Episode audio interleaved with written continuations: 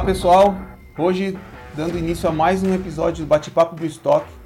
O tema principal da conversa será medicina personalizada. E para abordar esse tema, eu convidei a doutora Graciela Pinhatari, cofundadora da Tismo.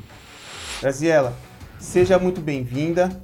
Né? Eu acho que o que você tem para compartilhar com a gente é algo extremamente é, importante, né? Você vai trazer temas aí que vão poder hum, esclarecer muito das dúvidas que rodeiam esse, esse assunto. Então, seja bem-vinda, obrigado pelo aceite mais uma vez. E por favor, fale um pouco de Graciela, da Tismo, as promessas, as, né, as coisas que rodeiam aí a, as suas atividades. Por favor, fique à vontade. Sim, inicialmente eu gostaria de, de, agradecer o convite, é um grande prazer estar aqui hoje para poder falar com vocês. Eu sou Graciela Pinhatari, eu sou bióloga, eu tenho mestrado e doutorado pela Universidade de São Paulo e fui a primeira pós-doutoranda do projeto A Fada do Dente, que é um projeto bastante interessante, onde estuda os mecanismos biológicos envolvidos com autismo, a partir da utilização de células da polpa dentária de dentes de leite, dentes decíduos. Então, é um projeto bastante pioneiro nessa área, e foi a partir dele que eu entrei no mundo do autismo. E eu gosto muito de contar essa história porque quando eu comecei esse projeto em 2009, eu conheci um grande médico, o Dr. Marcos Mercadante, e foi um médico que mudou muito a minha vida, né? Além da professora Patrícia Braga, que é a coordenadora do projeto, por quê? Ele falou para mim: olha, você quer as células do paciente? Tudo bem, não tem problema nenhum, nós podemos fazer uma parceria para ter as células do paciente. Mas para você ter as células do paciente, você vai ter que vir ao ambulatório e conhecer quem são esses pacientes você vai ter que vir aqui e estudar esses pacientes, porque o autismo é uma condição do neurodesenvolvimento muito peculiar. As pessoas têm características muito peculiares. Então, eu gostaria que você conhecesse quem são os pacientes que você terá acesso às células. Então, você vai vir aqui, vai apresentar o projeto, vai dizer sobre o que, que você está estudando e assim você terá as suas células. E eu falo que assim foi um divisor de águas na minha vida, porque talvez se eu tivesse tido acesso só ao dente, aquela polpa dentária, eu não teria chegado onde eu estou, eu não teria fundado a startup Tismo, por quê? Foi todo essa, esse conhecimento e essa oportunidade de conhecer as pessoas tanto os autistas como os seus pais, que me deram essa vontade de ser a cofundadora da Tismo. Porque eu saí das quatro paredes que estavam dentro do laboratório, porque é muito diferente o trabalhar com as células e o trabalhar com os pacientes. Em 2015, eu fui uma das fundadoras da Tismo, junto com outros pesquisadores, e por intermédio de um pai, um pai que juntou toda essa equipe, um pai que sua filha tinha síndrome de Rett, nem tanto autismo, mas que disse que gostaria de juntar pesquisadores e poder fazer algo para essas pessoas, tá? No primeiro momento, a Atismo, que é uma startup de biotecnologia voltada à medicina personalizada para pessoas com autismo, não era para ser uma startup, era sim para ser um centro de referência para o autismo, onde não só realizaríamos pesquisas, mas também pudéssemos fazer atendimento. Só que a partir de várias tentativas frustradas com o governo e com outras situações, nós resolvemos, já que estávamos articulados a fazer algo pelo autismo, montar essa startup. Então, pensando na medicina personalizada, que é tão falada hoje, mas que desde a época de Hipócrates, Hipócrates já se sabia que existia uma necessidade individualizada de tratamento. Nós criamos Atismo.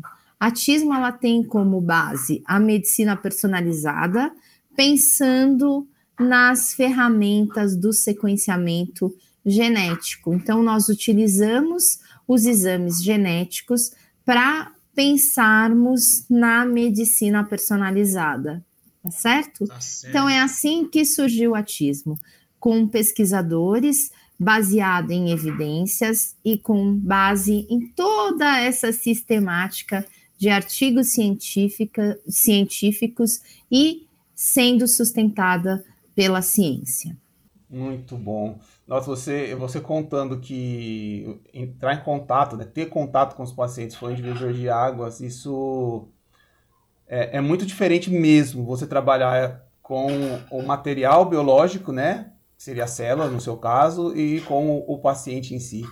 Então, eu estou lembrando aqui das épocas de coleta, das coisas também que eu já, já fiz, e, e como que é, é gratificante a gente conhecer o universo, né? Com que a gente vai, de fato, trabalhar. Porque no laboratório a gente não tem esse, esse, esse, esse contato, essa oportunidade. Achei. E que bom que isso foi o divisor de águas, né? Acho que é, querendo ou não, o, o humano, ele é o lado, nosso lado humano, ele sempre está à frente, né, de, de outras de outras coisas. Bom, e traz um pouquinho né, nesse, nesse bate-papo a questão da, da, jornada, né? Como que a pessoa, como que a família tem acesso as coisas, os testes de atismo, ou ao atendimento, ou o propósito maior do atismo, como que acontece essa, essa transição, essa, essa entrega para o paciente em si? Primeiro, Atismo é um laboratório que não é um laboratório generalista, é um laboratório bem especialista. Uhum. Nós só realizamos exames para as pessoas que estão dentro do, do espectro, né, do transtorno do espectro do autismo, ou para síndromes relacionadas, como síndrome de Rett, síndrome de Phelan-McDermid, de Williams, enfim, todo esse contexto que tem características autísticas, né? Uhum. É, é muito importante, eu gosto muito de sempre frisar, né, que essa jornada do diagnóstico do autismo, a gente sabe que o diagnóstico do autismo ele é um diagnóstico clínico, né?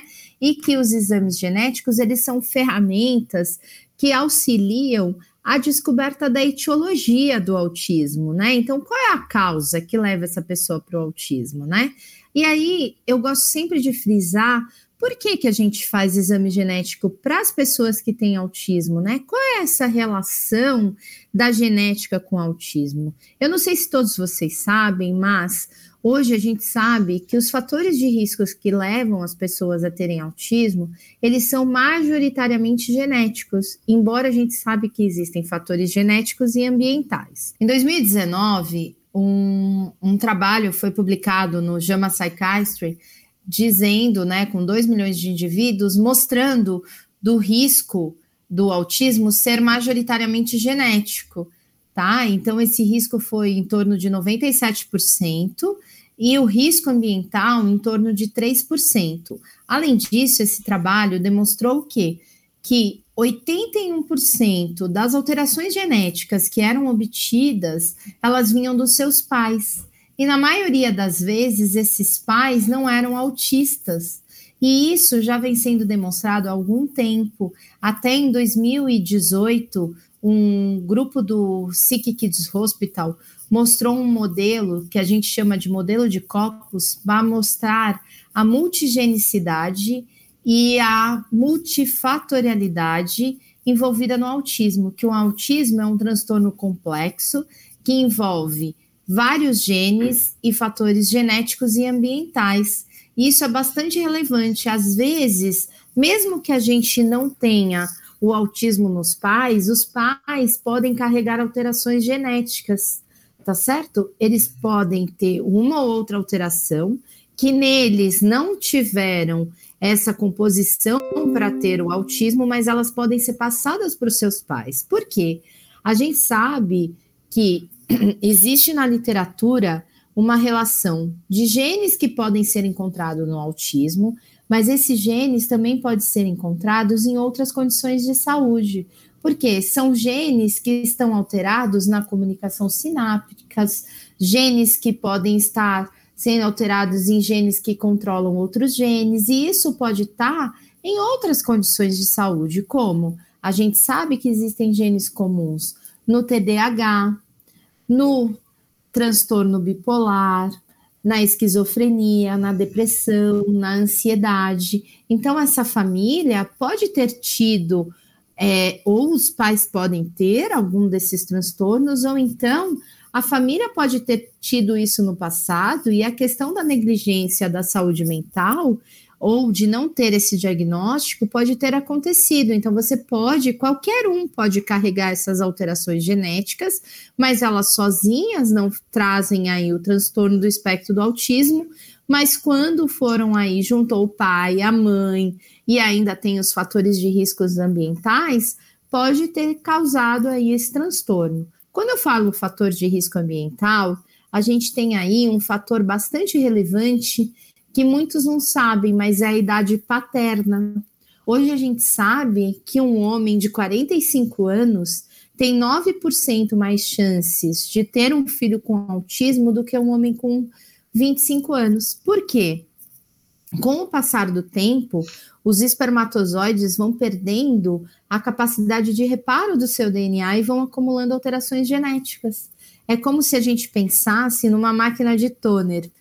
Quando a gente compra a máquina, numa máquina de Xerox com um toner novo, como a gente compra o toner, quando a gente começa a fazer as cópias, aquela máquina vai produzir as Xerox, né, as cópias, de uma forma extremamente correta. Nenhuma alteração, todas as letras vão estar perfeitas. Com o passar do tempo, o que, que vai acontecendo? Aquele toner vai sendo gasto e a gente vai vendo que existem falhas naquelas cópias é o mesmo que pode estar acontecendo na produção dos seus espermatozoides. Nas mulheres, isso pode acontecer? Sim, mas o fato das mulheres já nascerem com seus óvulos, isso diminui o risco em quatro vezes, tá certo? Então, a gente tem uma chance de ocorrência de alterações genéticas nos espermatozoides numa, numa intensidade aí quatro vezes maior do que nos óvulos, tá? Isso é um trabalho do Taylor de 2019. E Existem também, na idade das mulheres, a síndrome metabólica, que tem a ver com hipertensão, é, diabetes gestacional e sobrepeso, que a maioria das mulheres acima de 35 anos pode ter esse tipo de comportamento. Além disso, o único medicamento que é colocado como sendo fator de risco na gestação é o ácido valproico, que é um antiepiléptico que pode ser usado durante a gestação e é colocado como fator de risco para o autismo. Significa que toda pessoa que usa ácido valproico vai ter uma criança com autismo? Não. A gente tem que pensar, lembra que eu falei que é multigênico, multifatorial e aditivo? Nós temos que pensar na somatória de tudo isso. E existe também outros tipos de fatores ambientais, como prematuridade, baixo risco ao nascer, hipóxia, infecções durante a gestação, o fato de ter um intervalo curto entre as gestações e já ter filhos com autismo, isso confere risco também. E uma coisa que a gente tem que ter claro é que todos esses fatores de risco, isso acontece durante esse desenvolvimento embrionário. O transtorno do espectro do autismo é um transtorno do neurodesenvolvimento, tá certo? Então, as pessoas não adquirem autismo, elas nascem autistas, tá? Então, por isso que fazer um exame genético acaba sendo algo bastante relevante. Vamos imaginar o quê? Que tudo que eu falei para vocês, a maior parte, 97% dos casos, é de alterações genéticas, que na maioria das vezes vieram do que? Dos seus pais, 81% dos casos, tá certo? Uhum. Então a gente veio para a medicina personalizada e pensando em exames genéticos, embora o diagnóstico seja clínico, por quê? Um exame genético ele pode beneficiar as pessoas primeiro. Se eu sei a causa, eu posso interferir de alguma forma em entender aquela causa. A outra coisa que eu posso fazer quando eu faço um exame genético, se eu entendo a causa, eu posso dividir essas pessoas de acordo com a alteração genética que ela tem. Isso chama estratificação de pacientes. Quando eu estratifico pacientes, o que, que eu faço? Eu formo grupos individualizados de pessoas que têm mesmas características clínicas. Isso me permite o quê? Que eu tenha troca entre esses pacientes. Essas trocas são valiosas no sentido terapêutico, no sentido emocional e no sentido clínico. Por quê? Alguns grupos de cientistas, grupos de médicos, já avaliam a possibilidade de tratar de forma específica esses grupos. Existe até a Simon Searchlight, que já faz isso, já tem feito grupos específicos de tratamento a partir de alterações genéticas. Aqui no Brasil, nós criamos uma rede chamada de Tismo-Me para poder organizar as pessoas de acordo com esse grupo, esses grupos. Um outro fator relevante é que você pode fazer uma avaliação de risco de recorrência quando você tem alterações genéticas. Você não vai ter um risco de recorrência absoluto, mas se você tem na família alterações genéticas, você já pode afirmar o quê? Que uma pessoa que tem alterações genéticas no seu genoma e tem alterações genéticas nos pais, o que, que acontece? Ela tem um risco maior de recorrência do que uma pessoa que não tem alterações genéticas. E isso existe um trabalho demonstrando que a realização de alguns exames específicos mostra uma avaliação de 80% da gente ter uma, um acerto nessa avaliação de risco. A gente pode fazer, então, um aconselhamento genético reprodutivo. Dependendo do tipo de alteração que você tem, você pode fazer um, um prognóstico e uma é, questão de uma perspectiva terapêutica. Então, o exame genético te dá caminhos e meios. Existe um trabalho que demonstra que um tipo de exame genético mostra que você pode mudar a conduta, tanto medicamentosa como terapêutica, em 30% dos casos. Então, é esse sentido que a gente percebe que a medicina personalizada, utilizando como ferramenta os exames genéticos, ela acaba sendo algo muito interessante para quando a gente vê o autismo, porque o autismo é uma questão onde a gente precisa enxergar os indivíduos como, como únicos, porque não existe um autista igual ao outro. Ele tem essa questão da neurodiversidade muito implicada entre eles. Você não tem uma receita de bolo para tratar autismo. Cada um tem uma característica, né? Existe a questão dos níveis, que eu nem gosto muito de falar, porque não, quando a gente fala de nível, não é para dizer que é um melhor ou um pior, mas então só para uma questão classificatória, porque na verdade a gente precisa cada dia que passa ver essa unicidade e individualidade dentro do transtorno do espectro do autismo. Maravilha. Nossa, deu uma. Trouxe assim um. um abriu né, um universo para essa parte da medicina personalizada. Agora, é, Graciela, fala para a gente um, um, um ponto. É, tudo bem, a, a, a, genética ela é o fundo, né? Uma vez que a gente conhece a genética do indivíduo ou dos seus familiares, você consegue aplicar tudo isso que vem desde o aconselhamento genético a uma mudança terapêutica, enfim, todo esse todo esse suporte baseado na evidência ou na informação genética que aquele indivíduo carrega. E como você disse, ela é fundo sim da causa para a grande maioria dos casos, que a base é genética é, traz é, esse o teste genético em si ele o, como ele é feito no sentido existe mais de uma forma existe mais de um teste é, o que se procura no indivíduo quando ele entra né quando ele chega na TISO com pedido médico e, e também traz um pouco de um passo anterior para ele poder fazer os testes a, a, ter todo esse suporte do atismo, ele precisa passar por uma avaliação clínica antes para poder entrar nessa jornada. Aproxima mais da realidade do paciente toda essa entrega que, que você acabou de nos descrever. Claro. É, na verdade, todo exame genético ele tem que ter um suporte clínico. A gente só responde é, perguntas se ela tiver uma ligação clínica, né? A gente está falando de um diagnóstico que é clínico e a gente precisa ter perguntas para serem respondidas na genética. Não existe um exame melhor e não existe um exame único. Existem diversos exames e cada um vai te dar uma resposta. Então, primeiro precisa perguntar qual é, precisa pensar qual é a pergunta que eu quero responder. Então, essa pergunta ela tem que ter uma relação com a clínica do paciente. Então, é muito importante que a clínica esteja associada com a genética. Então, é muito importante que ou você faça, ou seu médico, que já acompanha, na maioria das vezes, quem acompanha os pacientes dentro do contexto de autismo, ou é um neuropediatra, ou um neurologista, ou então é, um psiquiatra infantil ou um psiquiatra.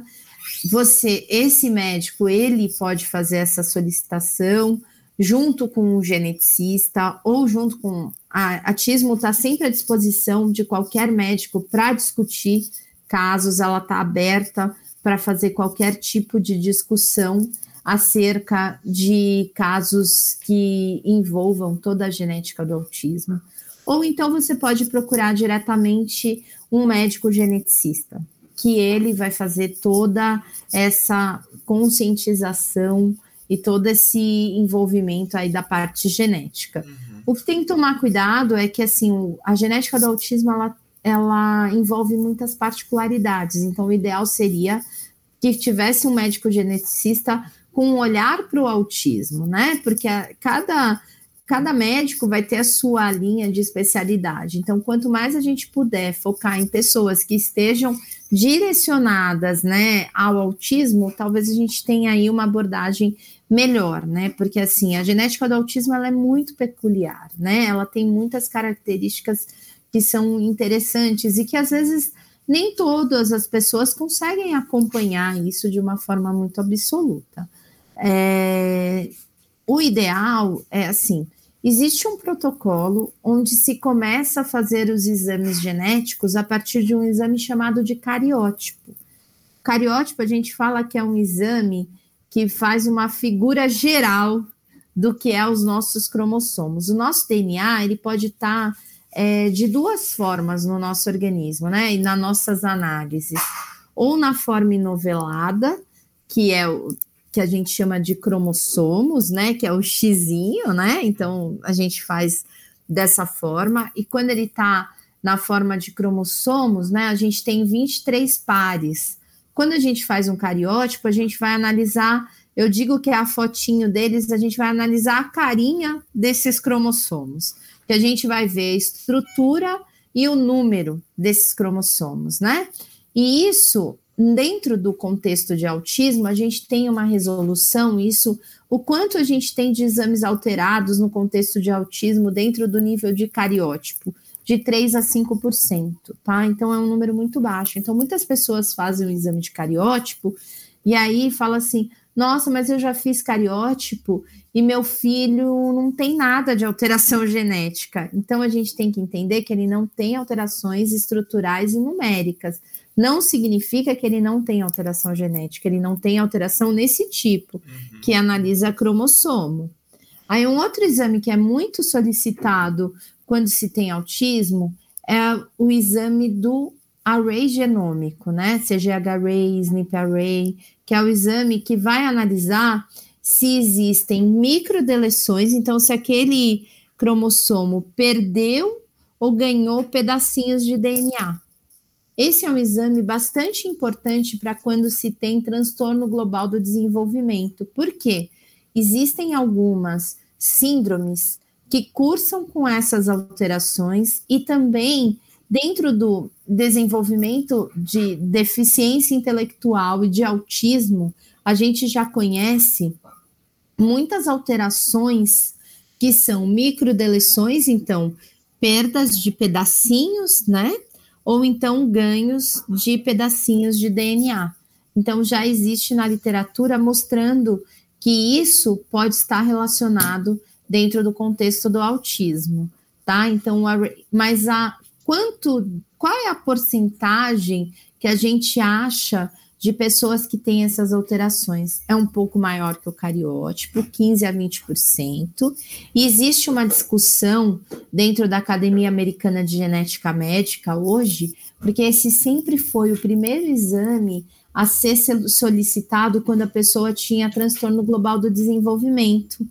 Só que ele está em discussão por conta dessa resolutividade baixa, de 15 a 20%. Aí existe um outro exame que é o, outros dois exames, que é o exoma e o genoma.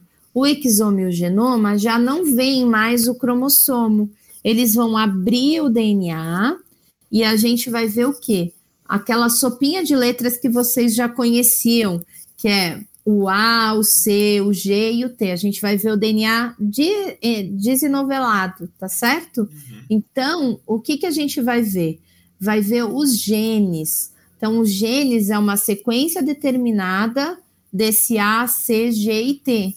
Esses genes a gente vai é, analisar. Quando a gente faz a análise do genoma, é quando a gente analisa tudo. O DNA é formado por duas porções.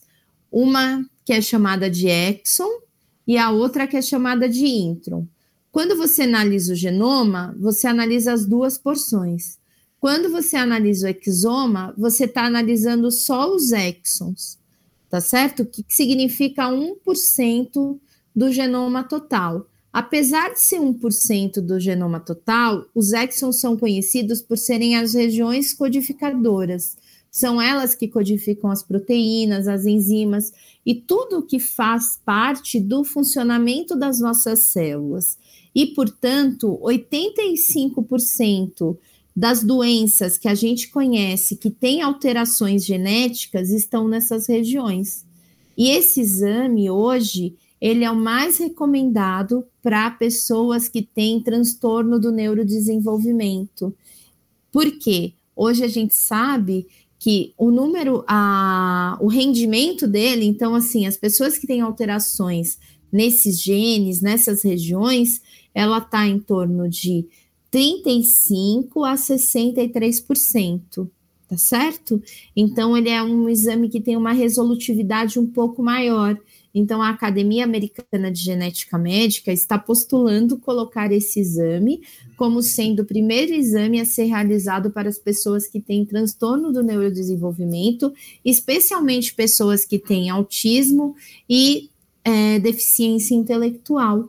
E o genoma, apesar de ser o exame mais completo, ele ainda existem poucos trabalhos na literatura que mostram que as regiões intergênicas, que são, lembra, a gente tem duas porções no DNA, que são regiões regulatórias, elas são importantes dentro do contexto do autismo. Existem menos de 10 trabalhos que mostram que alterações nessas regiões estão relacionadas com o autismo. Então, cada exame vai te dar uma resposta. Quem vai me dizer qual é o melhor? O médico que está acompanhando, é a clínica que vai versar. Mas hoje a gente sabe que o exoma é um dos exames que tem aí uma abrangência maior. Se eu fizer um resultado do exame do exoma e não ter nada de alteração, eu posso dizer que é um exame ruim ou posso dizer que não tem, é, que não é genético? Não. O que eu posso dizer, se eu tenho um exame desse, dessa complexidade, que ele não tem alterações, é que não existem alterações conhecidas hoje na literatura e que isso é algo positivo no sentido de que não há impedimentos genéticos para que ou haja um funcionamento correto daquele organismo. É algo que nem sempre a gente espera, mas não só é, não é um exame ruim, mas também eu não posso dizer que não existem alterações genéticas, porque nenhum exame ainda é feito para ver se existem alterações que sejam da expressão de alguma proteína. Uhum. Então a gente não pode dizer, e pode ser que existem regiões que pudessem estar regulando essas alterações e que a gente não sabe se estão alteradas. Tá certo? Tá certíssimo. Agora, é... tá, eu ia, eu ia, eu ia fazer uma pergunta no sentido, tá, o que faz um, um, um indivíduo com um exame desse, com um laudo desse em mãos, né? O que, que, ele, que, que, que portas abre para ele e até que ponto esse exame é acessível, né? Como que está a acessibilidade disso? Porque é, os exames, embora eles, eles, eles, estejam aí, por exemplo, se você for, fazer um caminho via SUS, você é obrigado a fazer cariótipo, fazer aquele escalonamento, né? Até chegar no exoma. Lógico que de outras maneiras você é só realizar o teste né, de forma mais direta. Mas até que ponto está acessível esse exame genético para a comunidade autista de modo geral? E ao invés de perguntar o que, que o cara vai fazer com esse exame na mão, é, você trouxe que às vezes ele não sendo informativo, não significa que ele não tenha, mas o exame não sendo informativo, uh, você acaba ficando numa janela ainda sem, muito, sem muita resposta. Porém, o paralelo que eu quero que você faça é qual a importância então da ciência básica para fechar essa janela, né? O quanto que clinicamente o indivíduo desse tem de interessante para você voltar na ciência básica e tentar descrever algo que faça sentido. Então, não sei se eu fui claro na minha, na minha, na minha fala, mas entendeu a, Vamos lá. A, a, eu entendi. A minha linha de raciocínio, vou... pelo menos. Não, eu entendi. Vamos lá. Um exame, quando não tem alterações genéticas, ele não é um exame não importante. Por quê? Imagina que você, quando faz um exoma, você está analisando 22 mil genes do seu genoma. Então, você está excluindo aí alterações que hoje a gente sabe que existem mais de 1.200 genes relacionados com autismo. Então, o que, que você está fazendo? Você está excluindo alterações que poderiam estar. Tá corroborando com aquele atraso de desenvolvimento e que não estão. E que você só sabe que não estão porque você fez o exame. Tá certo? Então você podia ter achado questões que envolvesse epilepsia, questões que envolvesse outras outras que, outras comorbidades que você não achou. Então, na verdade, quando você recebe um exame sem alterações, você sempre vai pensar no sentido negativo. E nunca você vai olhar pelo lado de que, na verdade, ele respondeu várias outras questões excludentes, era um exame de exclusão. Hum. Então, você excluiu questões que você pudesse ter e que você não teve. Então, você excluiu síndromes que poderiam estar relacionadas com aquela condição e que não estão. Hum. Então, é um exame que tem um aspecto é, clínico muito favorável. Porque você está mostrando para o seu paciente que, na verdade, ele tem uma linha de prognóstico muito favorável, entendeu? E aí você sempre teria na, na sua pergunta: puxa, será que ele tem alguma coisa, algo genético? E você só está tendo resposta porque você fez o exame, tá certo? E além disso, um exame desse era é um exame dinâmico. Por quê? Os bancos genômicos eles são atualizados. Então, esse exame permite uma reanálise. A Academia Americana de Genética Médica e Genômica sugere que você reanalise esse tipo de exame de um a três anos. E a chance de você encontrar uma alteração genética num tipo de exame desse é de 10 a 15%. Então, ainda você tem chance de reanalisar esse exame e poder achar a etiologia, a causa desse autismo. Se você acha a causa desse autismo, ela te pode te permitir a melhorar um aspecto a que você foque naquele naquela causa e você melhore aí um tratamento. Em relação a políticas públicas, a gente sabe hoje que dentro do rol da ANS, a gente tem com facilidade o cariótipo e o array, tá? Então, a gente sabe disso. Dentro do SUS já foi colocado é, o exoma para deficiência intelectual de causa indeterminada. E esse ano está no rol da ANS o exoma, tá? Entrou em fevereiro de 2021 no rol da ANS o exoma. Se isso está sendo obedecido, não sei te dizer, mas pelo menos hoje o exoma já está no rol da ANS. Natismo, esse exame começou num valor bastante alto, em torno de 12 a 14 mil. Hoje ele custa 5 mil, mas a gente sempre faz promoção. É, o valor dele mês passado estava 4 mil e em abril 3 mil reais.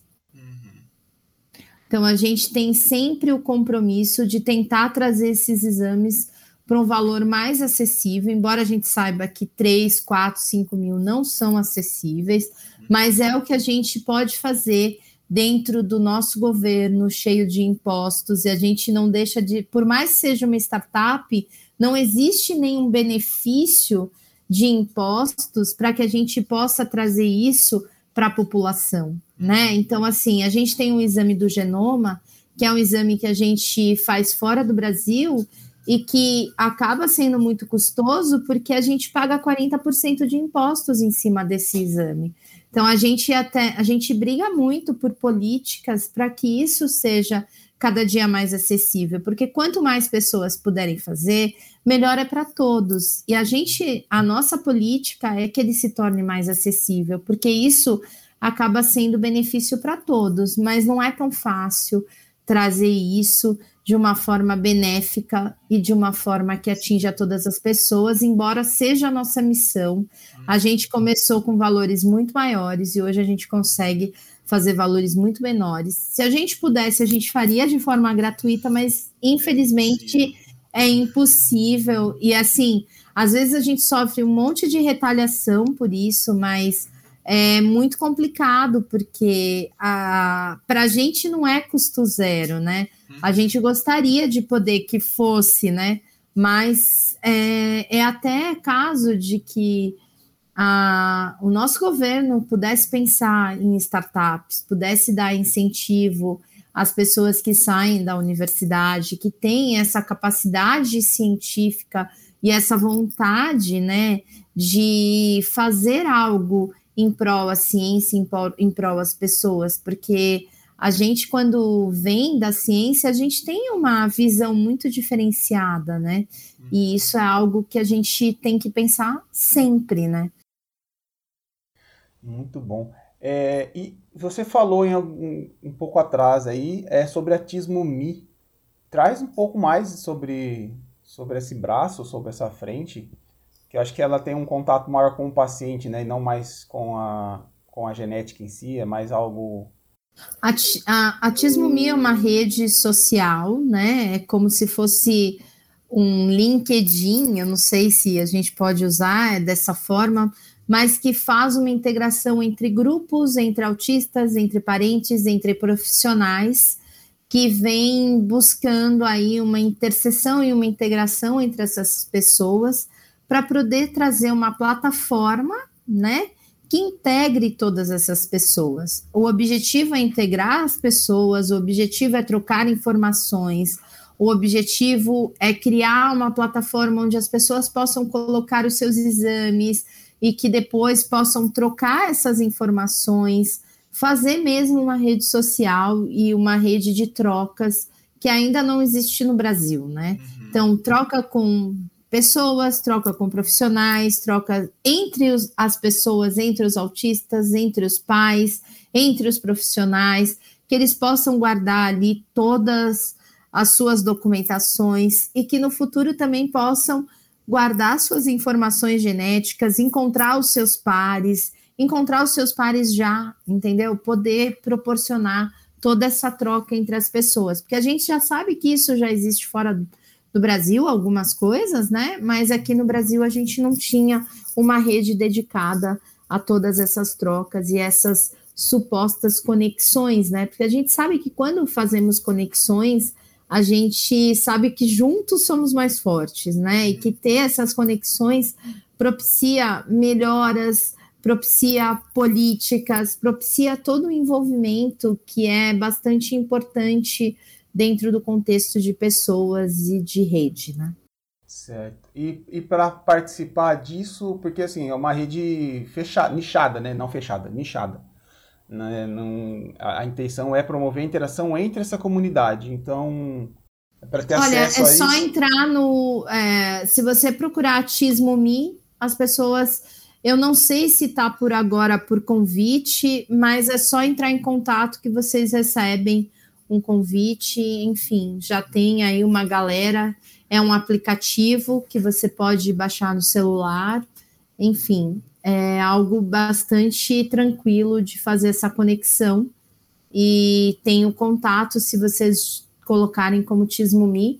Eu sei um pouco menos, porque eu não sou responsável por essa área, tá? Uhum mas se vocês colocarem como Tismumi ali, vocês já podem se integrar da rede por inteiro. Que maravilha, maravilha. É, Cassiela, a gente já está temos assunto para muito tempo, né? Mas caminhando aí já para um, um final, é, você trouxe na sua primeira fala que ter contato com os pacientes foi de fato assim algo que mudou a sua forma de atuar profissionalmente mudou suas perspectivas, mudaram seus valores, o que você queria entregar de fato. É, agora, nessa jornada né, de empreender, de, de tentar de fato disponibilizar tudo isso para a sociedade, é, o, que te, o que te inspirou, o que te motivou além desse contato com os pacientes? O que, que você consegue é, compartilhar conosco de um aprendizado pessoal que seja, ou de uma experiência é, qualquer para para realmente inspirar outras pessoas, é, deixar com que outras pessoas tenha esse, esse assunto, tenha esse cuidado um pouco mais é, na pele, assim, sabe? Deixar um pouco a pessoa um pouco mais atrativa a isso. O que, o que você tem para nos dizer?